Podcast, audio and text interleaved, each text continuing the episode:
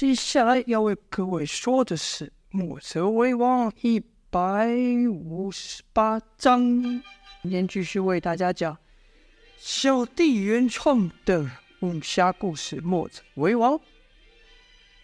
前面呢说到，儒门的子泰啊，本来想带着燕霄一行人逃出降龙伏虎大阵，但由于子然的反应太快了。不但立下令立刻变换阵势，也让其余的武子把守住，逃出大阵的关卡。唯一没人防守的，便是燕萧进阵的那那道那个道路。燕萧等人正要朝寨内退去时，子兰已经领着其他武子赶到。就看子泰横剑挡在燕萧等人面前，丝毫不退。子兰看子泰一副要动手的样子，便问道。师兄，你平常任意妄为就算了，今日这事关系重大，你知道自己在做什么吗？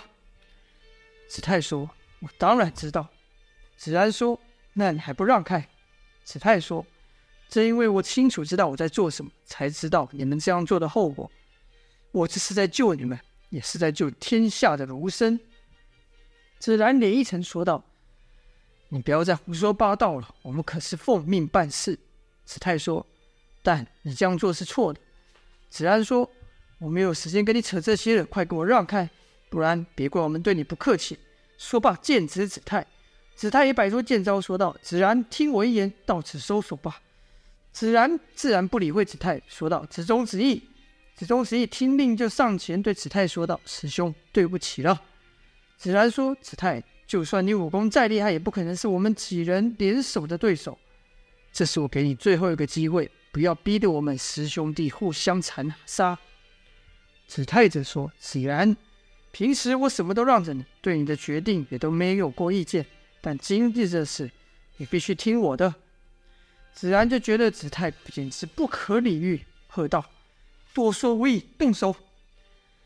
子忠呢，对子泰还是心有尊敬的，说道：“师兄得罪了，我要对你使出力挽狂澜。”子义则说：“师兄，我将会用清风明月来配合。”子然听这两人出手前，居然还将招式说给提说出来提醒子泰，便怒道：“还说这些做什么？还不快动手！”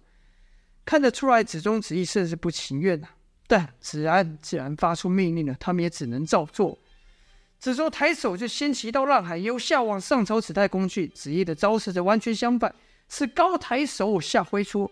子中、子义这一搭配，两剑好像猛兽的利齿般，锯齿锯齿的朝子泰咬去。就看二子的剑要到子泰身前一尺时，子泰出手了，半空中发出“锵”的一声响。子泰极快的速度横剑而过，没有什么复杂的招式，只是简单的一击，就将子中给子义和子义给震退。就听子中震惊道：“师兄！”你为了保护他们，居然对我们用上了正气。再看子泰，此时和刚才明显不同，周身笼罩着一一层洁白的亮光，而那亮光不只是在子泰身上，连子泰手中那剑也被光给笼罩着。见此一幕，后面的燕萧忍不住赞道：“听闻浩然正气刚强无比，今日一见，果然厉害。”童风不解问道：“先生在说什么？”燕萧回道。这是儒门的秘法，叫做正气诀。童风喃喃道：“正气诀就是那人身上发出的白光吗？那有什么用？”燕萧说：“被正气笼罩的物体都会变得较平常刚强数倍，所以他刚才才一下子能将那两两人的剑给挡回去。此刻就他他手上拿着是寻常的枯木，也比冰刃还要锋利。”童凤这才晓得厉害，就听子然对子泰说：“子泰，你确定要做到这种地步吗？”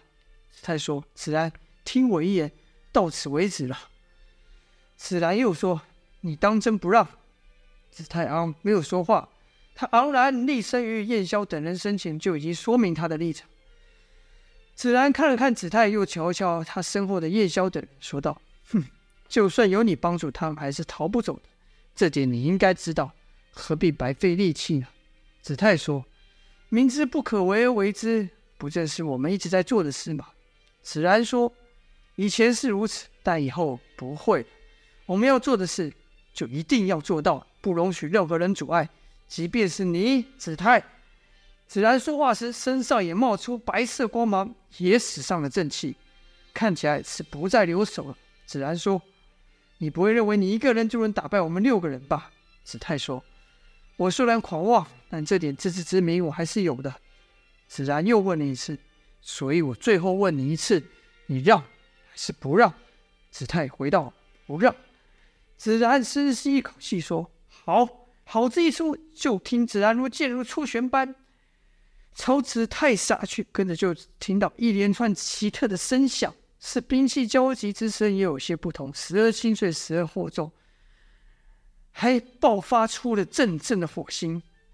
子然、子泰这一交手，快得童风只看，只能看到两个被白光笼笼罩的宝剑不断相交。没多久，就听子泰大喝一声，然后子然被震退了下来。不知道是童风的错觉还是怎么样。他就觉得子泰身上的光芒好像比刚才还更亮。子然退下后就喊道：“一起上！”其他五子立刻也使出正气，唰的一下朝子泰攻去。看到如门七子使出真功夫啊，燕萧不禁说道：“若是才他们围攻我们时使出正气，不知道我们可以支撑多久。”子泰再厉害，也不可能一人独占六子。战斗很快就结束了，子泰的白光消散，其余六子也是如此。童风这才看清楚战况，子泰的剑被子期、子义给咬住，子悠、子清的剑则抵在了子泰身上的要穴上。就算如此，子泰还昂然说道：“子然，平常你做什么我都没意见，但这次你真的要听我的。”子然心里也奇怪寻思的，他明知不敌，为何还要如此坚持？到底为了什么？就问：“你应该明白，今日除了是我。”我们如墨两家的理念之在外，还有其他的事吧？子泰说道：“我明白，正因为如此，我才要阻止你们。”子然盯着子泰，其余五子则是一会看向子然，一会看向子泰，他们都想知道子泰拼死这样做的理由。他们也担心子然要他们对子泰下手，为对自己的师兄下手。就看子然收剑，问道：“好。”那我就听看看这么做的理由到底是什么。子泰就回道：“哎，为什么连你也这么着急将他们几人除掉？如墨两家一再开战，你可知这天下选将选兵而战，受过墨家恩惠的人也不在少数。今日你将他们打败，将他们杀死，不但给了有心人借口开战，殃及无辜，也是逼着我们 天下数万儒门子弟。”与墨家子弟开战，其他流派也将无法幸免，都得是受到牵连。或许会像今天这样，为了所谓的真道而互相较量。难道你觉得这世道还不够乱吗？你还想将战火再延续下去吗？子然回道：“为了替这乱世画下句点，哼，过程中的纷扰、牺牲是难以避免的。但牺牲过后，混乱过后。”我们将带来全新的秩序。”子泰突然喊道，“难道你怀疑你的能力吗？”子泰这一声啊，用上内力，众人就感觉子泰即便受刺，但一点都没有屈服的意思。子泰是真心相信自己做的是对的，他真的相信自己这么做是为了儒家的好。听完子泰的话，子悠缓缓把剑放下，说道：“师兄，这就是你的理由吗？但要作为一个君子，光是不愧本心，可不是就够了。”还得辅佐明君施行仁政，将仁政推行于天下，这样才配做一位君子。子泰说：“这我自然知道，所以我才问你们，难道是对自己的能力怀疑吗？”子悠不解啊，问道：“师兄这话什么意思？”子泰说：“君子处事应该坦荡荡。如果我们认为我们走的道路是正确的，我们应该在争取天下人的认同上，和墨家一较高下。”而不是在这里利用他们的救世之心，利用那些残兵，逼着他们和我们开战。难道这可以称为君子之道吗？难道这样做不违背君子之道吗？听到此，子中、子义、子清把剑放下来，只剩子期的剑还抵在子泰身上。子期说道：“师兄，今日之事大局已定，即便我们不出手，唉。子期突然叹了口气，是欲言又止。子泰说：“是生是死，只有他们的运命，自有他们的命运。但我们做不做，却是我们的选择。”子然则说：“既然你这么说，即便你这么说，我也不能撤下大阵，让他们逃走。”子泰说：“这我明白。如果我要求你这么做，就陷你于不忠。刚才你就应该让我把他们带出去，这样就和你们没关系了。”子然说道：“事已至此，多说无益啊。有这么多眼睛在看，要放走他们是不可能的。如果他们还要闯阵，我们还是会竭尽全力阻拦他们。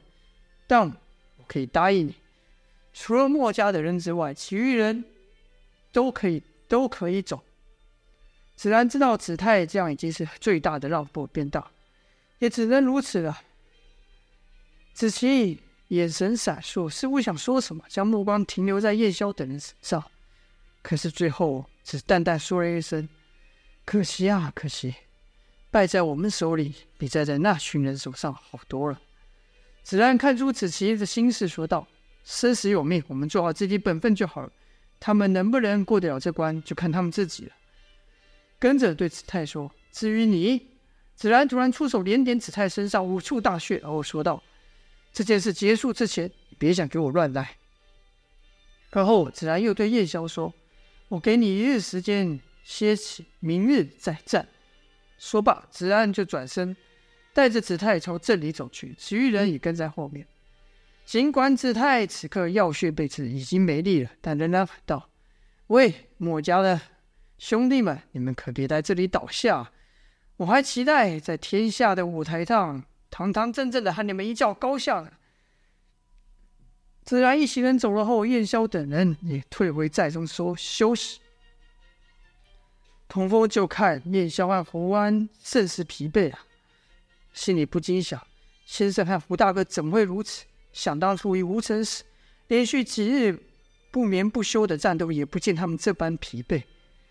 童风忍不住问道：“难道先生和胡大哥受伤了吗？”王离说道。不，不是这样子的。童风则问：“那那怎会如此？”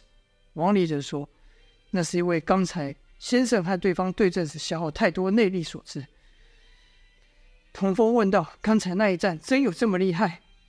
王离说：“对手可不是一般的人呐、啊，他们是儒门七贤，即便是和他们对峙都不是简单的事。”童风还是不明白，说道：“光是站着对峙就会这么就会如此吗？”王离絮道：“那可不是光是站着对峙而已，高手对决，一个眼神，一个动作，对方都知道你下一步或是下下一步要做什么，在那一个细节都被看穿了，只要露出一个破绽，就分出胜负了。”童风这才明白，惊讶道：“这么厉害？”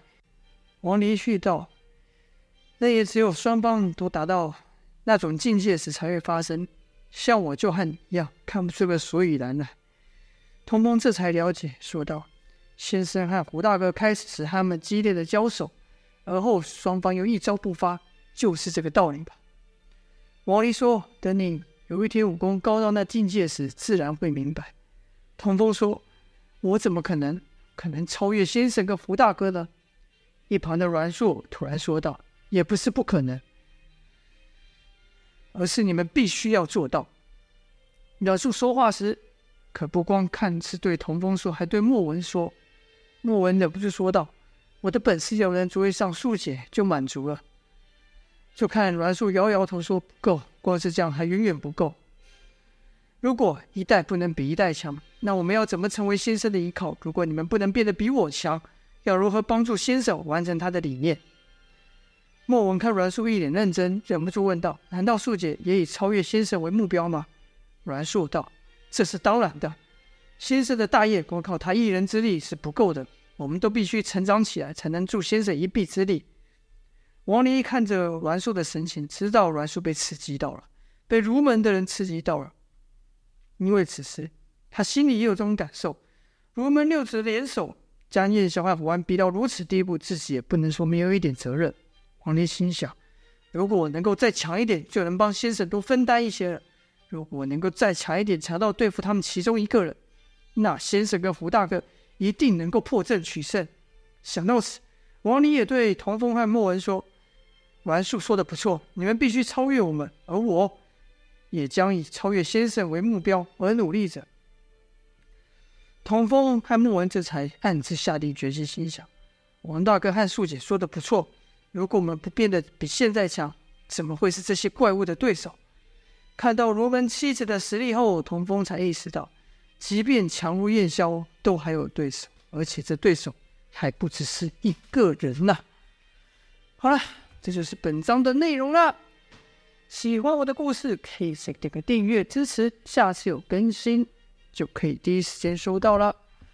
我们明天见，谢谢各位大家花时间收听，下播。